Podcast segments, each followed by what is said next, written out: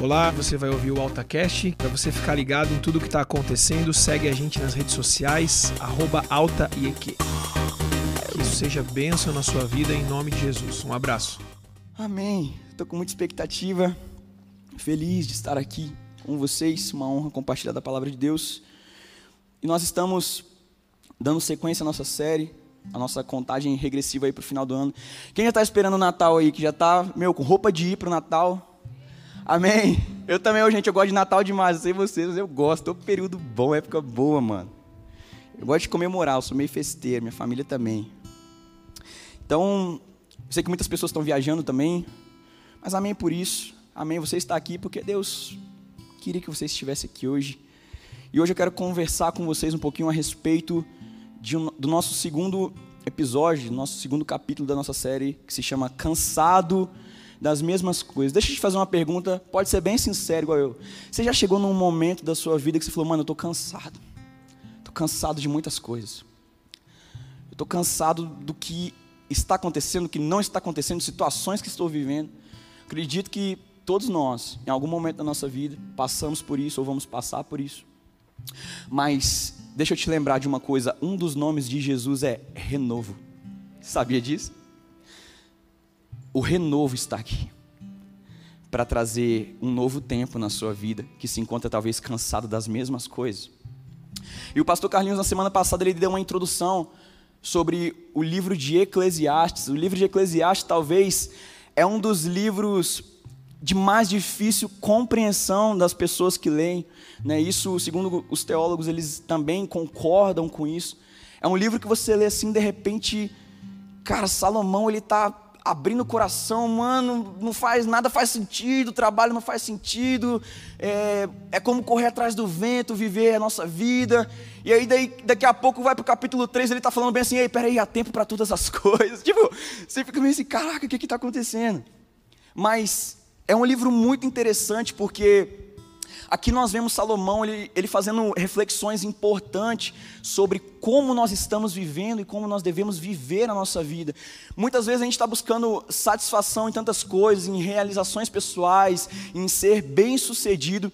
E eu quero ler um trecho aqui com você, Eclesiastes capítulo 2, quero ler o versículo 1 até o versículo 11. E ele diz assim: Salomão, eu disse a mim mesmo: venha Experimente a alegria, descubra as coisas boas da vida, mas isso também se revelou inútil.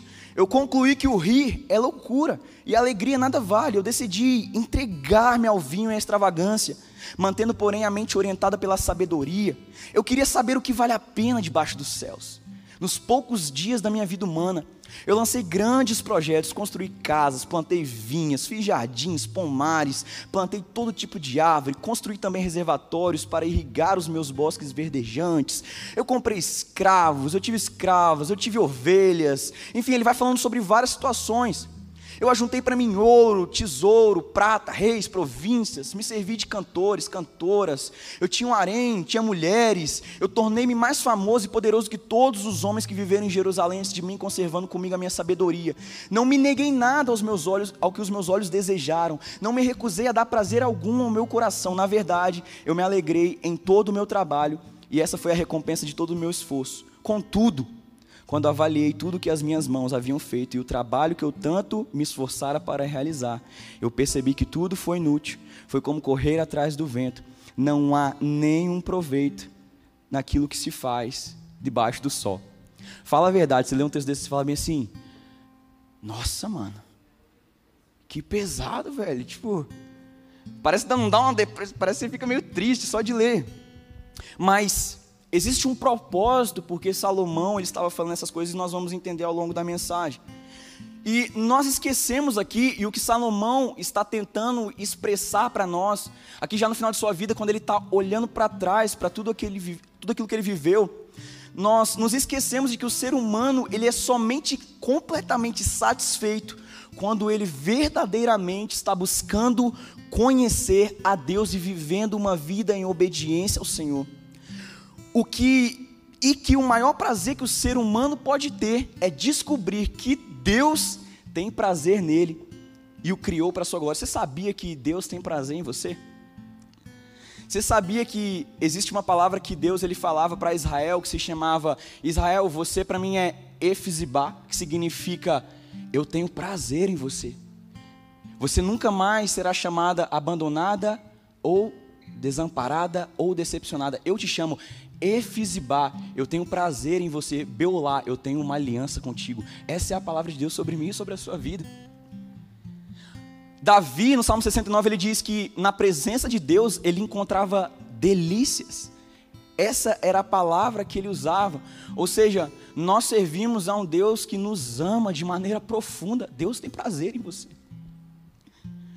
Deus, ele ama amar você.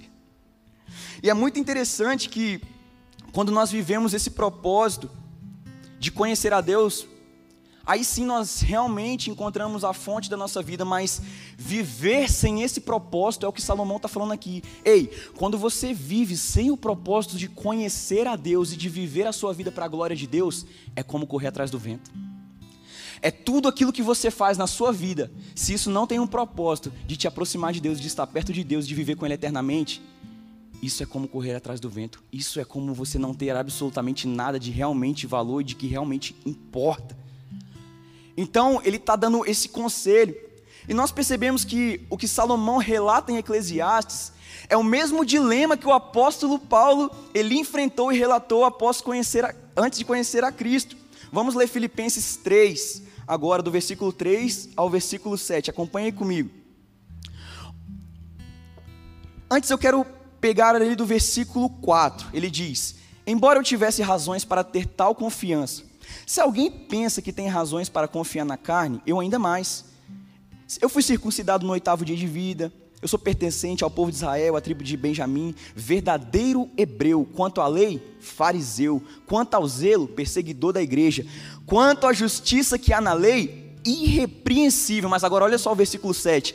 Mas o que para mim era lucro, eu passei a considerar como perda, por causa de Cristo.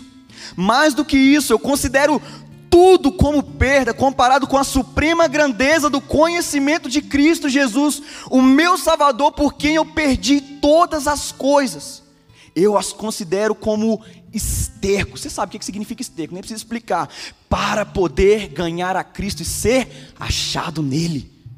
Mano do céu. Olha o que o apóstolo Paulo ele está dizendo. Lembra lá que Salomão acabou de falar para a gente assim: Rapaz, eu tive propriedade, tive casa, tive tudo que eu queria, tudo que meu coração desejou, eu tinha. Paulo agora lá em Filipenses, no Novo Testamento, ele está dizendo bem assim, rapaz, eu era da tribo de Benjamim, quanto à lei eu era zeloso, eu era, cara, alguém que sabia ali a palavra de có, eu sabia todas as coisas, eu era o perseguidor da igreja, mas sabe, eu olho para tudo isso, eu olho para todas as minhas conquistas pessoais, eu olho para tudo aquilo que eu acho que eu sei, e eu considero tudo isso como perca, porque eu conheci aquilo que realmente importa. Aquilo que não importa, eu estou deixando para trás porque agora eu entreguei, eu deixei tudo porque eu sigo o homem das mãos furadas, o homem dos cravos. E é maravilhoso isso, eu quero conversar com vocês hoje sobre esses três pontos, quero falar sobre três pontos que nos faz ficar cansado das mesmas coisas. Por que, que essas situações muitas vezes vêm, nos pegam e nos aprisionam? E parece que a gente não vai sair desse loop, desse ciclo vicioso. Então, o primeiro motivo de nós estarmos cansados das mesmas coisas é porque nós estamos aprisionados a situações que aconteceram no nosso passado. Muitas vezes a gente sente esse peso sobre os nossos ombros porque existem coisas no passado que não foram resolvidas na nossa vida, ou um peso que a gente carrega. Eu só queria dar alguns dados para vocês, só para a gente poder dar uma contextualizada em algo. A OMS hoje ela diz que o Brasil das Américas é o segundo país mais depressivo, 5,8%, atrás apenas dos Estados Unidos 5,9%, pessoas que sofrem com depressão, com uma tristeza profunda. Isso equivale a uma média de 12 milhões de pessoas. E a gente ocupa na América o país que as pessoas mais sofrem de ansiedade, é o primeiro lugar. E na pior das hipóteses, a depressão ela acaba levando ao suicídio. Cerca de 800 mil pessoas morrem por suicídio a cada ano, sendo essa a segunda principal causa de morte entre jovens de mais ou menos 15 a 29 anos de idade. Eu não sei para eu não sei você, mas eu olho esses dados e eu consigo sentir a dor do coração de Deus em relação a isso. E eu fico com o sentimento de sim, Deus, eu quero eu quero ser instrumento do Senhor para que a vida dessas pessoas que sofrem dessa maneira possam ser transformadas e curadas. Eu acho que nós temos que olhar para isso como igreja, nós temos uma responsabilidade de trazer a cura, de trazer o alívio, de trazer a boa notícia, que o Evangelho não é um bom conselho, é uma boa notícia, que transforma e muda a vida de pessoas, como mudou a minha vida, como mudou a história da minha casa. O meu irmão que sofria crises de depressão, de ansiedade, foi curado pelo amor de Jesus através de uma oração, e assim Deus continua fazendo e vai fazer na vida de você também que está passando por isso. Então, uma das principais causas da depressão, você sabia que eles chamam de excesso de passado? Pessoas que sofrem com depressão são pessoas que durante a sua vida e ao longo da sua vida foram tantas feridas, tantas situações, tantas dores que aconteceram, tanto excesso de passado, tanta bagagem que isso pesa aos ombros e contribui para que essa pessoa ela viva numa tristeza profunda. E o Senhor nos chama a ter empatia, a sentir a dor do outro. A Bíblia diz que quando Jesus ele chegou, ele olhou sobre Jerusalém, ele falou que era como ovelha sem pastor e Jesus ele chora. Ele chora, ele se compadece, ele tem compaixão. E nós, como filhos de Deus que temos recebido desse amor, nós temos que transbordar e revelar esse amor na vida dessas pessoas que hoje sofrem e passam por isso. É preciso ter esse olhar de sensibilidade. Muitas pessoas sofrem com situações até mesmo por falta de perdão e carregam isso, e isso hoje é uma prisão, entre tantas coisas que eu poderia citar que causa.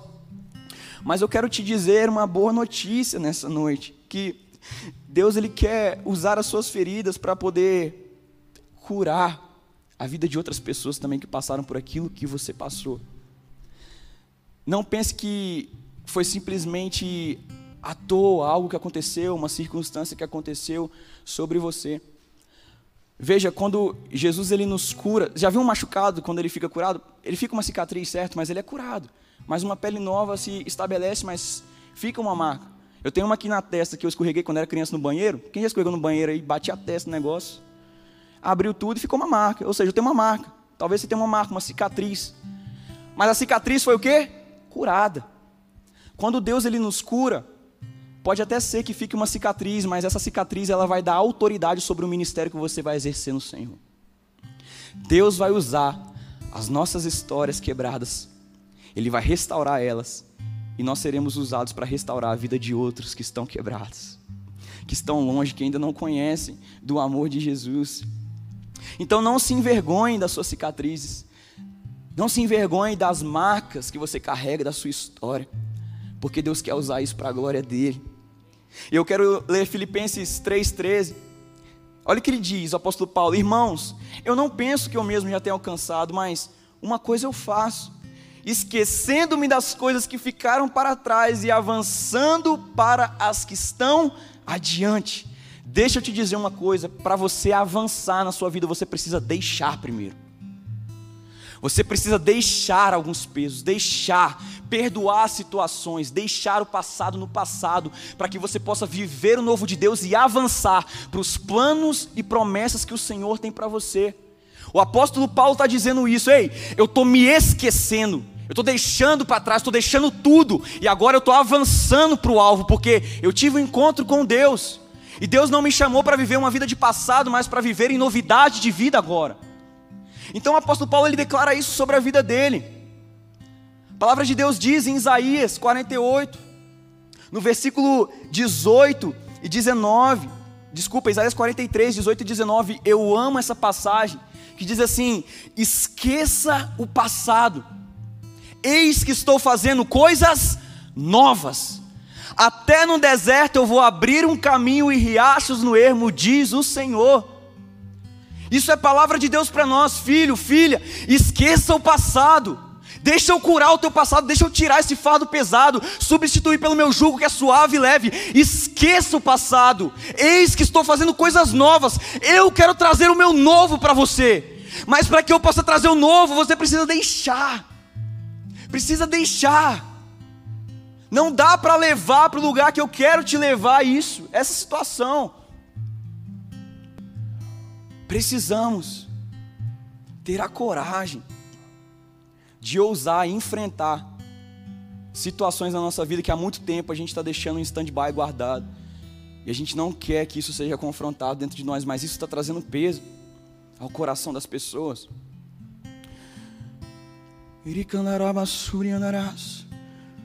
Enquanto você viver no passado, você vai continuar se cansando das mesmas coisas. Mais uma vez eu digo: se permita viver um novo tempo. Se permita viver uma nova estação na sua vida. Não dá para você estar tá no inverno com roupa de verão.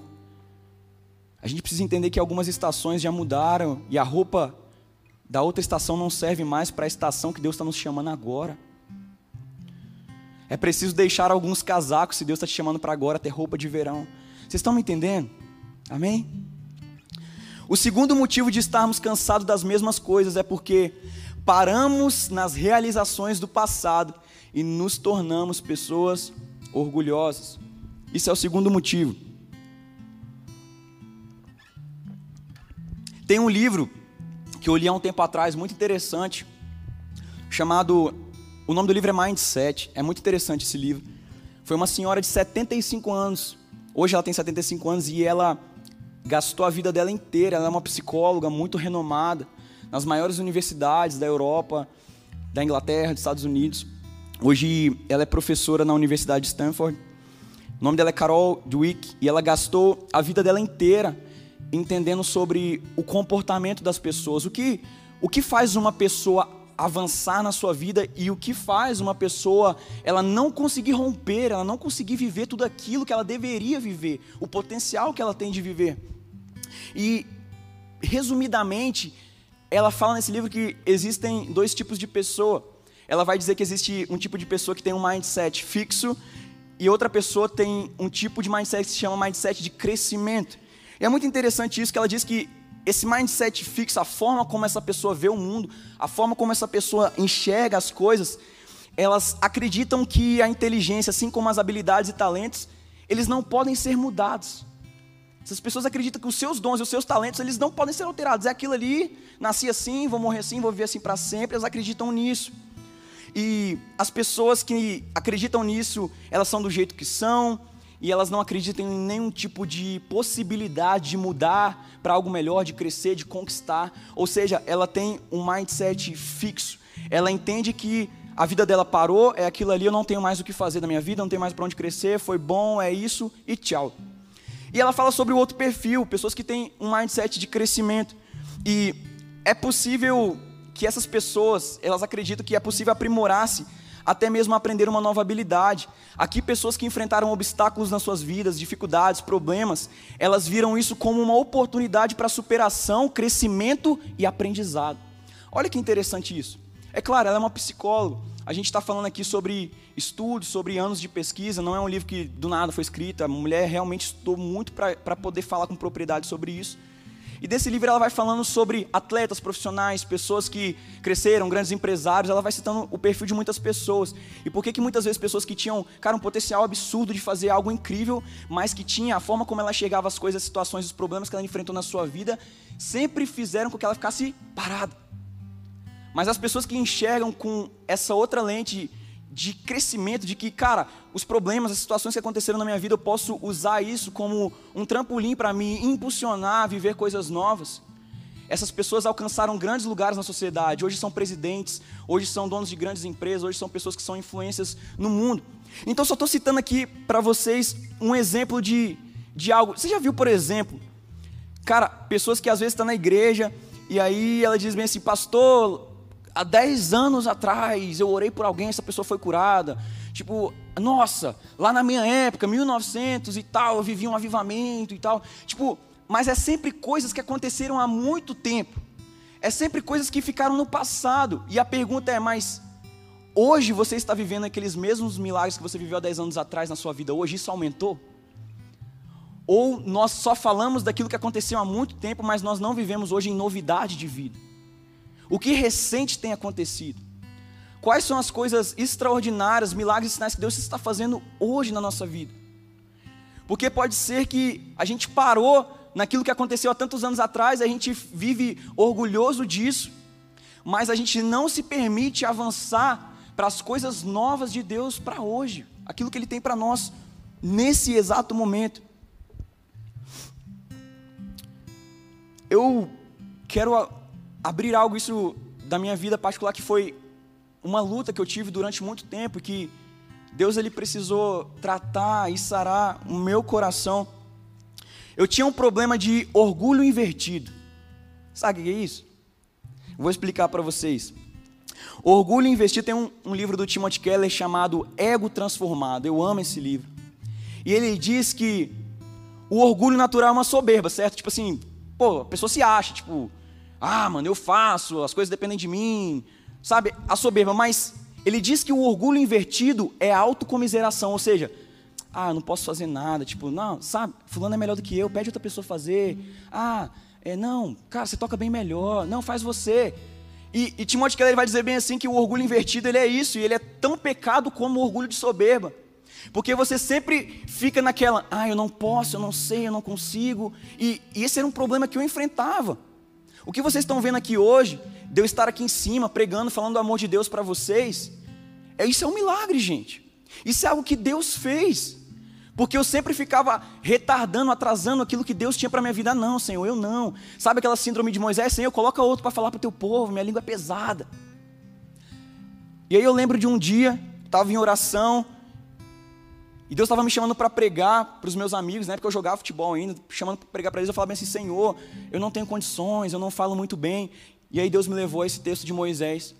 E Deus ele fez uma pergunta para Moisés assim: Moisés, quem dá boca ao homem? E parece que aquelas palavras naquele momento vieram de encontro ao meu coração bem, quem que dá boca ao homem? E aí depois ele me levou no Novo Testamento que Jesus ele estava falando para os discípulos assim: ei, não se preocupem com o que vocês vão ter que falar diante das autoridades, porque quando vocês estiverem lá, eu colocarei as minhas palavras na boca de vocês. E a Bíblia diz depois em Atos que quando as autoridades olhavam os discípulos de Jesus pregando e falando sobre o amor dele, eles diziam assim: caramba, são homens comuns e sem instrução, mas eles falam com autoridade. E eles ficaram atônitos e maravilhados, diz a palavra. Queridos, Deus quer nos usar, mas muitas vezes o nosso sentimento de autocomiseração tem impedido da gente viver tanta coisa linda em Deus. Sempre será pela graça de Deus. Sempre será por Ele, para Ele. Sempre será na dependência do Senhor. Mas chega um dia na nossa vida que nós precisamos tomar uma decisão de se levantar. Chega um momento na nossa vida que a gente precisa de parar de adiar algumas coisas que Deus já está nos chamando faz tempo para fazer. Chega uma hora na nossa vida que nós precisamos enfrentar demônios que aprisionam a alma, coração.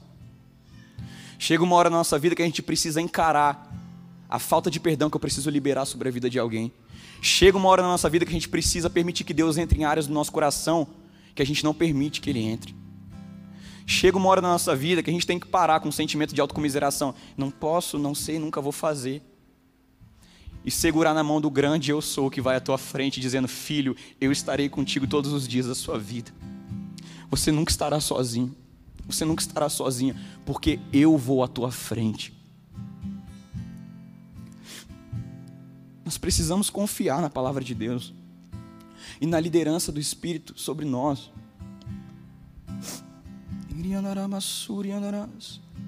Muitas vezes essas coisas elas acabam virando um amuleto para nós, mas deixa eu te dizer uma coisa. Deus ele continua usando improváveis. Deus continua usando homens e mulheres comuns. Deus continua usando a terra seca, dizendo: vai frutificar. Deus só precisa de um coração, meu irmão. Quando eu me converti, não sabia nada de Bíblia. A única coisa que eu queria fazer era pegar minha palavra, subir no morro do lugar que eu morava e pregar para as pessoas que estavam em cima do morro, traficante, quem tinha lá. Eu não conhecia muito, mas eu sabia da verdade que tinha me encontrado. Deus só precisa de um coração. Talvez a gente está colocando tanto impedimento para ser usado por Deus e a gente não tem desfrutado de milagres sobrenaturais na nossa vida, no nosso trabalho, na nossa faculdade, no nosso cursinho. Porque nós não confiamos na palavra que Deus liberou sobre nós. Nos falta fé. Sabe aquelas orações assim, tipo, ah, se o Senhor fizer, sabe, que você nem bota muita fé na oração que você está fazendo. Deus está procurando homens e mulheres capazes de provocar o milagre, capazes de provocar uma intervenção de Deus. Sabe, José? Ei, fica tranquilo, meu irmão. Deus vai fazer o sol parar aqui sobre o nosso exército. A gente vai vencer a guerra. A sombra vai retroceder. Fica tranquilo, o mar vai se abrir. Deus está procurando esse tipo de gente para esse tempo do fim gente que não tem medo de orar pela intervenção de Deus. Senhor, minha família está destruída. Venha, Pai, com a tua presença na minha casa e transforma. Muda o meu pai, Senhor, muda a minha mãe, muda a minha vida. Pessoas que provocam uma transformação, que têm a ousadia de orar, orações perigosas, orações feias que rasgam o coração. Pessoas que não estão mais, tipo, numa situação acomodada, sabe? Ah, não, mano, beleza, se, se for isso aí que, que Deus tem, fechou. A gente precisa parar de autocomiserar as coisas. Nós precisamos ser ousados. Senhor, salva, Pai, salva. Eu orava direto, eu ia para a faculdade no ônibus, eu orava, Senhor, salva a minha sala de aula, Senhor. Salva os meus professores, por favor, senão não vale a pena eu viver. Salva, Senhor. Salva a minha família. Salva o meu casamento, Senhor. Mas sabe por que muitas vezes milagres nós não experimentamos? Porque nós não temos a ousadia de fazer orações perigosas. Orações que destravam o coração. Orações que faz Deus ele olhar para você e falar: "Meu filho está ali se derramando, clamando sobre mim como Ana no templo orando por um filho". Ela foi confundida como uma mulher embriagada. E ela falou bem assim: "Ô profeta, fica tranquilo. Eu não tô, eu não tô embriagada não, eu estou clamando a Deus, eu estou abrindo meu coração, eu estou fazendo aqui orações feias. Eu estou fazendo aqui orações que está rasgando dentro de mim, é de dentro para fora. Não são orações superficiais, são orações que vão mover o coração do meu Pai a vir ao meu favor. Lembro até hoje, 2000, 2013, vivendo o pior momento da minha vida, num quarto de hotel, tinha me lesionado no futebol, todos os sonhos que eu planejei para minha vida. Sabe aquele momento assim, meu irmão, que não tem mais nada. Não tem mais nada para você perder. Tem nem mais fundo para você ir. Era esse momento. Dobrei meu joelho no quarto de hotel. Clamei a Deus. Falei, Senhor, eu preciso de uma direção do Senhor, não aguento mais. Saindo daquele lugar, Deus usou a vida de um homem, meu pastor, para me dar uma direção para minha vida. E hoje estou aqui falando para vocês em Curitiba. Mas às vezes a gente precisa sair dessa situação acomodada que a gente está vivendo e fazer uma oração de verdade, sabe? A gente sabe quando as pessoas estão falando com a gente de verdade, Deus sabe também. Querido, precisa ser de verdade. Aquela oração com lágrimas nos olhos. A Bíblia diz no Salmo 56, no versículo 8, que as nossas lágrimas, Deus recolhe elas e coloca num pote, num odre e quando ele olha para essas lágrimas, ele responde, porque ele vê um filho dele chorando e clamando. Eu não sou pai ainda, é um sonho que eu tenho. Quantos pais tem aqui? Deixa eu te fazer uma pergunta, você vai me dizer com muito mais sabedoria isso do que eu. Quando o teu filho chora, meu irmão, te pedindo uma coisa, ou pai, tá doendo, estou doente, como fica o teu coração?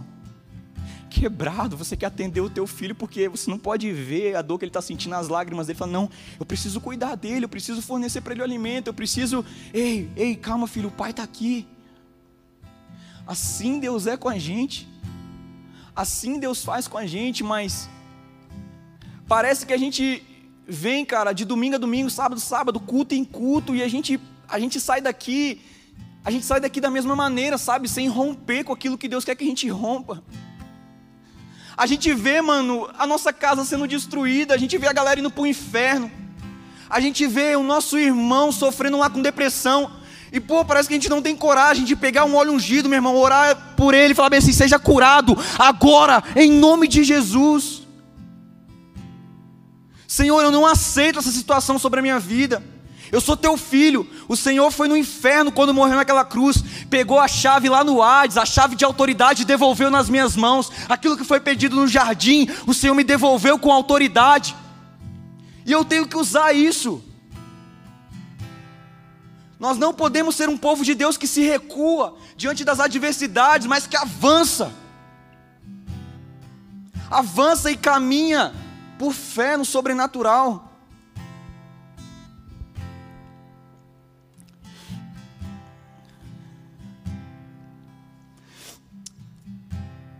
Pastor Eduardo, ele sempre me falava uma coisa. Essa frase dele, ela martela no meu coração dia após dia. Ele sempre me falava João 5, ele dizia: O meu pai está trabalhando até hoje, é por isso que eu estou trabalhando até hoje. Ele sempre falava sobre isso. 83 anos, vocês conhecem, homem forte. E ele dizia uma frase assim: Se eu ficar olhando somente para o que eu já fiz, eu não vou ter tempo de olhar para o que ainda precisa ser feito.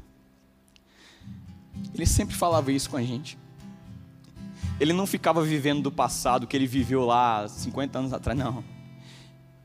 Ele queria viver o novo. Ele queria ir além.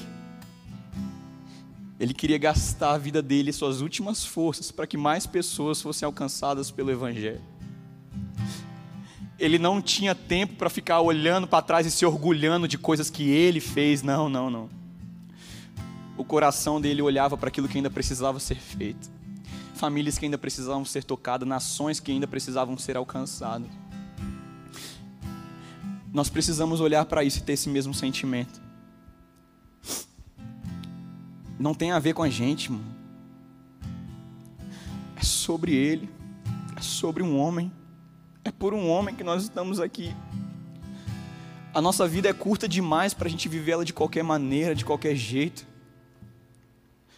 A pandemia provou isso, a vida é um sopro, as coisas passam rápido.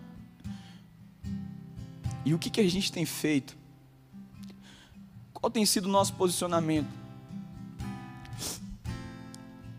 Nós precisamos ser pessoas que, que sonham, que sonham com um avivamento, sonham com uma vida diferente. A palavra de Deus diz no Salmo 126, quando o povo estava voltando do cativeiro para adorar em Jerusalém. Diz assim: Quando o Senhor restaurou a sorte de Sião, nós ficamos como os que sonham. Em outra tradução diz: Nós voltamos a sonhar novamente. E então a nossa boca encheu-se de riso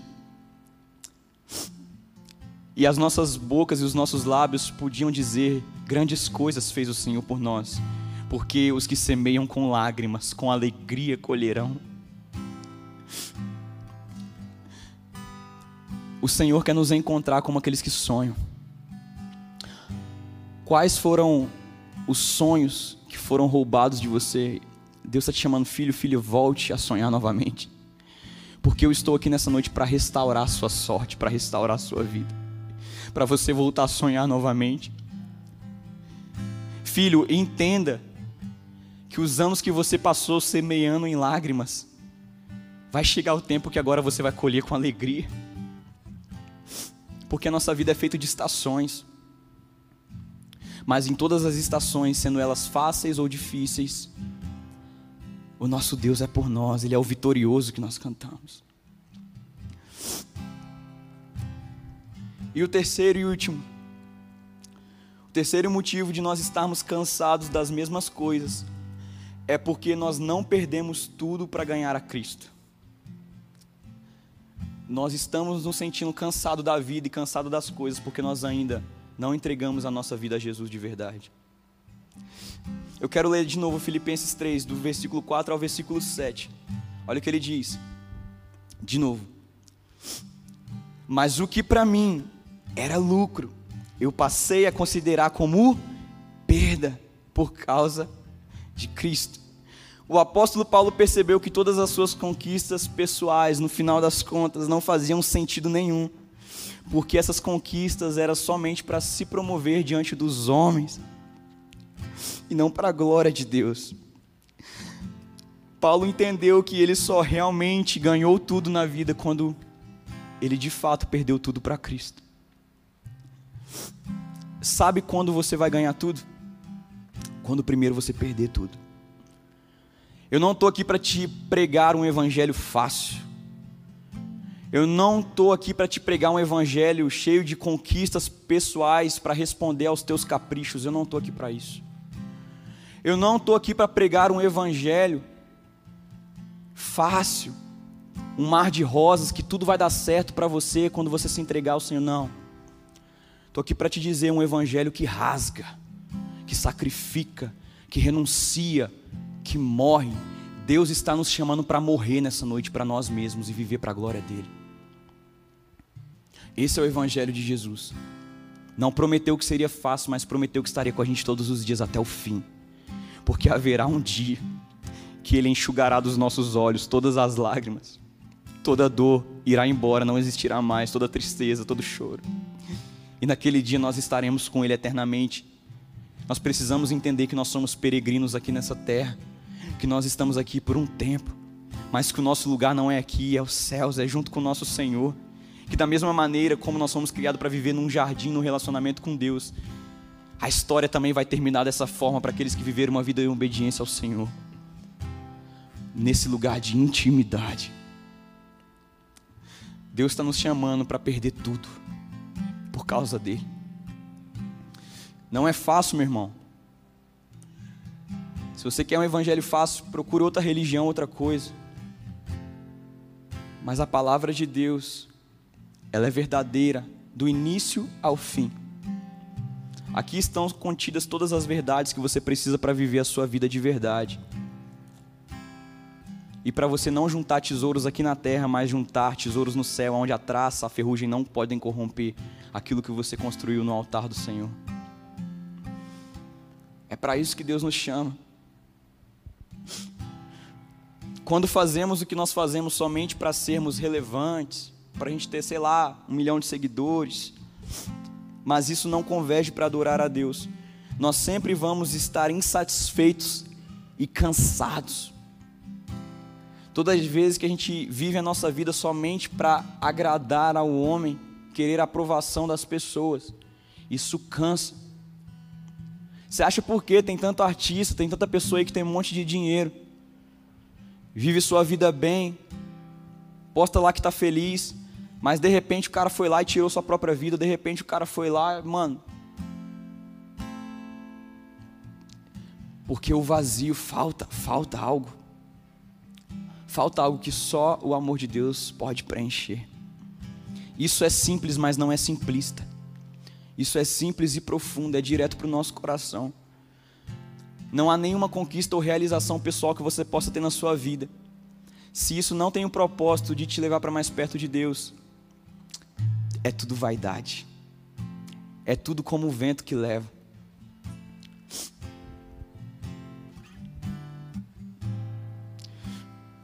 Muitas pessoas estão cansadas de querer provar para outras pessoas aquilo que elas não são. Cansadas de parecer que está tudo bem.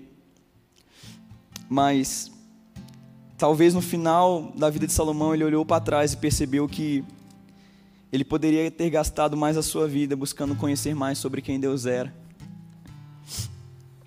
Uma das maiores coisas que eu aprendo com Eclesiastes é sobre refletir em como eu estou gastando a minha vida e como eu estou vivendo nesses dias.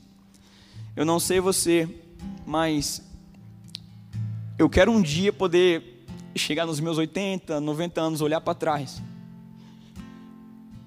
e ver que todos esses dias eu não vivi somente para ter um diploma na faculdade, para ter um mestrado, um doutorado, para ter uma casa legal, para ter um carro maneiro.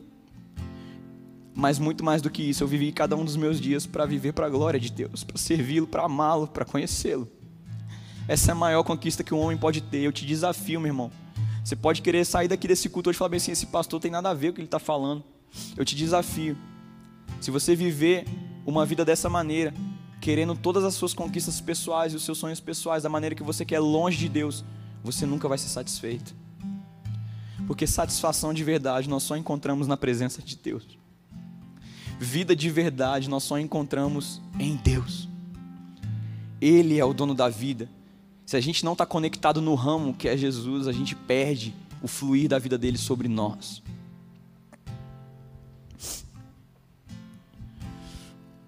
Porém, aqueles que se entregam ao amor de Jesus, esses desfrutam de uma nova vida. Olha o que o apóstolo diz no versículo 8: Mais do que isso, eu considero tudo como perca, comparado com a suprema grandeza do conhecimento de Cristo Jesus, meu Senhor, por cuja causa eu perdi todas as coisas. Eu as considero como esterco para poder ganhar a Cristo e ser achado nele, não tendo a minha própria justiça que procede da lei, mas a que vem mediante a fé em Cristo. A justiça que procede de Deus se baseia na fé. E olha o que ele diz no versículo 10: Eu quero conhecer a Cristo, o poder da Sua ressurreição e a participação dos seus sofrimentos, tornando-me como Ele em Sua morte. Uau! O desejo de Paulo, o que ele queria acima de tudo, não era ser feliz, era ser obediente a Deus. O desejo de Paulo não era ter todos os seus sonhos realizados, era estar perto de Deus, isso é que importava. Não importa se esse lugar fosse uma cadeia, não importa se esse lugar fosse um deserto, não importa se esse lugar fosse num povo que odiava ele. A alegria de Paulo, o contentamento dele, estava em saber que ele era um amigo de Deus.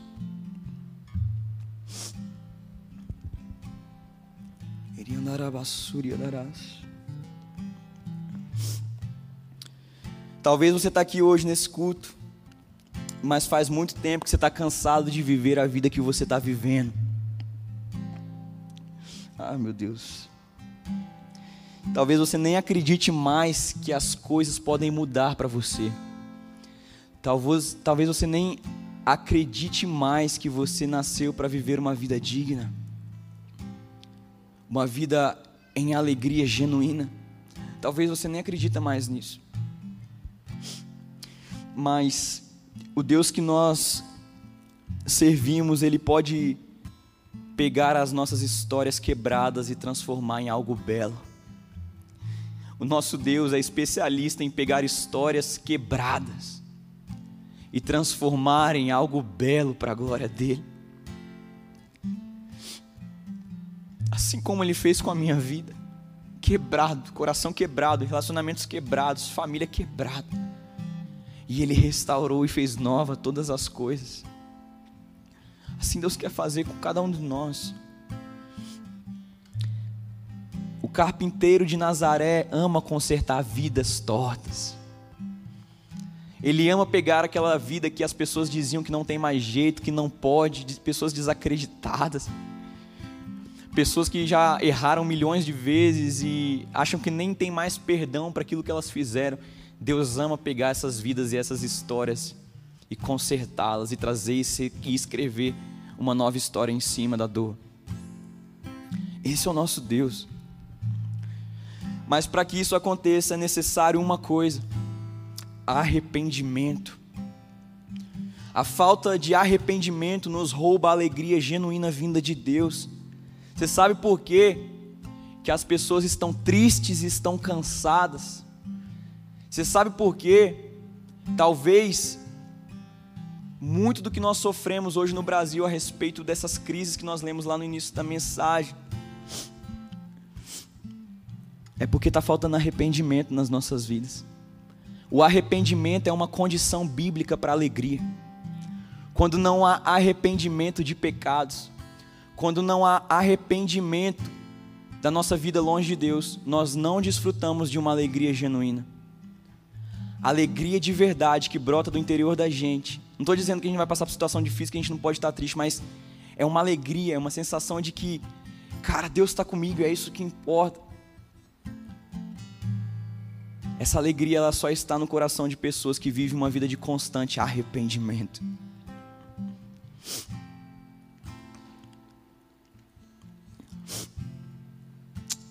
Aqueles que se entregam ao amor de Jesus vão desfrutar de uma alegria de uma nova vida. 2 Coríntios 5, 17, para nós fecharmos essa palavra. Portanto, se alguém está em Cristo, é nova criação. As coisas antigas já passaram, ficou para trás.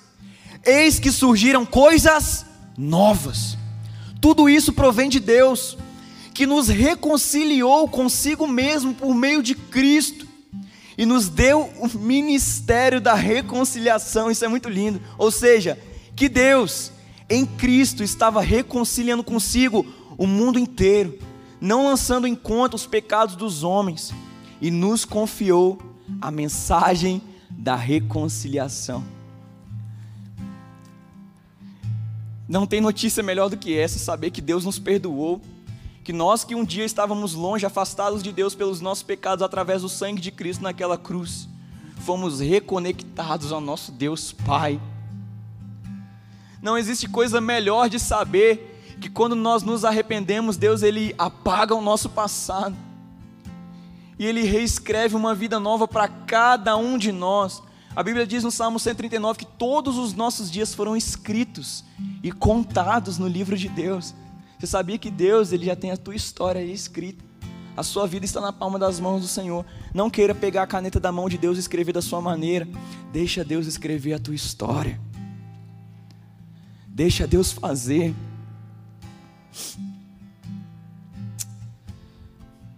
Eu sei que você pode estar cansado de tudo, mas essa é a boa notícia que eu tenho para te dar. Esquecendo as coisas que ficaram para trás, eu prossigo para o alvo que é conhecer a Jesus. Querido, talvez você nem mesmo acredite mais em você, mas o nosso Deus, o nosso Senhor e Salvador Jesus Cristo, Ele acredita em você e na sua mudança. Ele não desiste de você. E é muito simples. Basta somente você entregar a Ele o teu coração. E esse é o convite que eu tenho para fazer para você nessa noite. Eu queria que você se colocasse de pé nesse momento.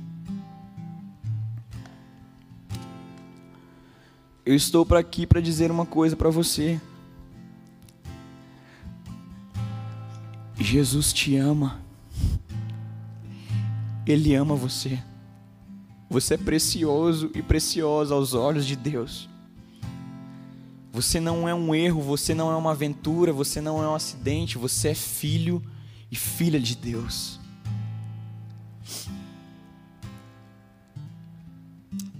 Queria que você fechasse os seus olhos agora. Hoje é uma noite de você que está cansado das mesmas coisas cansado de uma vida monótona, cansado de uma vida que não tem mais sentido nenhum, cansado de viver um ciclo de reprovação. As coisas nunca, nunca vão, nunca acontecem. Parece que está tudo atrasado. Eu creio que há uma urgência no coração de Deus de trazer um aceleramento para a sua vida nessa noite. De processos que estão atrasados na tua história por talvez uma dessas situações que nós pregamos aqui. Mas que Deus está te chamando para dizer, filho, esqueça o passado, estou te chamando para o meu novo. Eu queria que você tomasse uma decisão e viesse aqui na frente, nós queremos orar por você. Os ministradores vão estar aqui. E nós queremos orar pela tua vida. Você hoje que quer deixar tudo, meu irmão. Você quer deixar tudo. Você cansou. Você está cansado de viver a mesma vida. Você está cansado de viver as mesmas coisas. Você não aguenta mais. Deus te chama, vem aqui, nós queremos orar por você. A banda pode subir.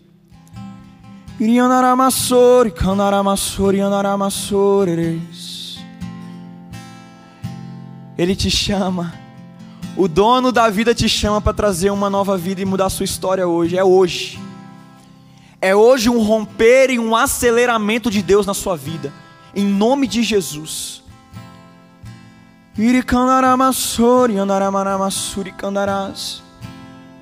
Ainda existem pessoas que estão resistentes.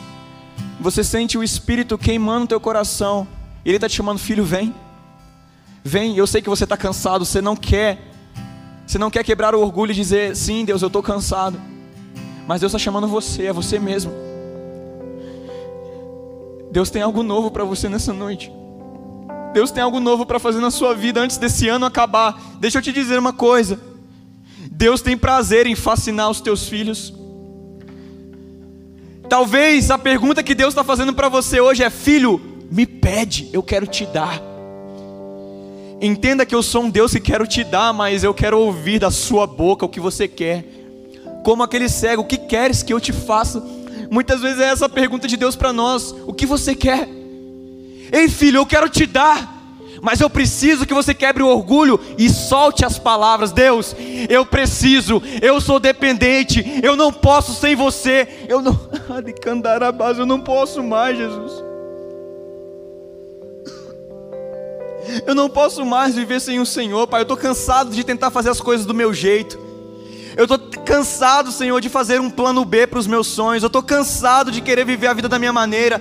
Eu estou cansado de querer sempre ter razão. Eu estou cansado de sempre querer estar certo. Eu estou cansado, Pai, das mesmas coisas. Eu estou cansado de ser uma pessoa amargurada que não consegue perdoar. Eu estou cansado de viver uma vida que eu acordo, Pai, sem vontade de levantar da cama. Eu estou cansado, Pai. Mas eu sei que o Senhor é um Deus que pega corações cansados que pega corações frustrados, que pega corações quebrados e traz nova vida, e traz novo coração, e traz um novo tempo. Nós agora vamos começar a orar por você. E se você quer liberar algo, se você sentir liberdade de falar com um dos ministradores aqui, o que você está sentindo, o que está pegando, fique à vontade. Enquanto eles oram por você, nós vamos adorar um pouco a Jesus. E Ele vai curando o nosso coração nessa noite. E depois nós vamos ter mais um tempo de oração. De Kandaramassuri andarás.